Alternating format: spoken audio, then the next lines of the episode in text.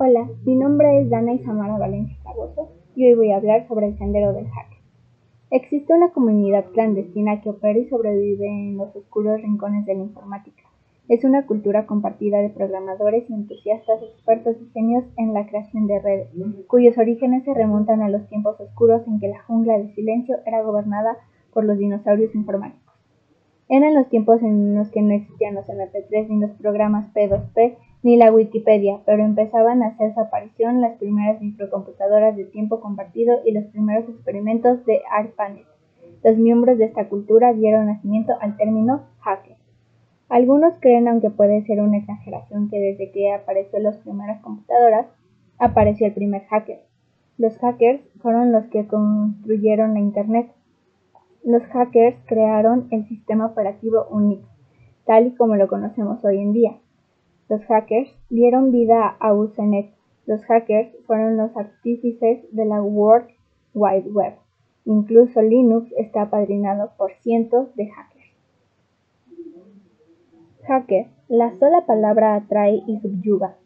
Son solo seis letras, pero juntas pareciera que poseen poderes místicos que influyen y dejan semillas sobre quien la escucha y resuena como eco de campana en los cerebros de miles de adolescentes la mayoría hombres con espinillas y frenos en la dentadura, que vieron por primera vez Wargame y empezaron a soñar con robar passwords, penetrar sistemas, dominar computadoras remotas y nada raro poder tener la capacidad de entrar al sistema de calificaciones del colegio o vengar alguna afrenta.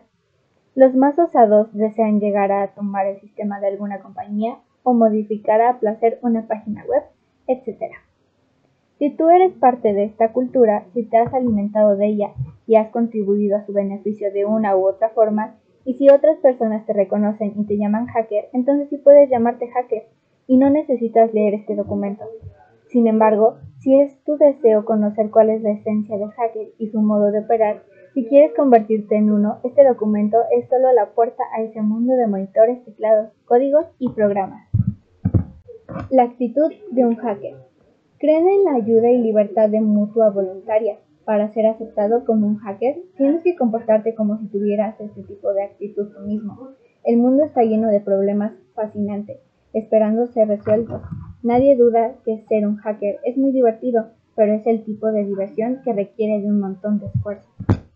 Hay que meterse en la cabeza de los verdaderos hackers de élite. Resuelven problemas y construyen cosas, no al revés. Creen en la libertad y la ayuda mutua voluntaria. Rara vez son egoístas y proveen a la comunidad con la información y el conocimiento adquiridos por la práctica. El sendero de hacker.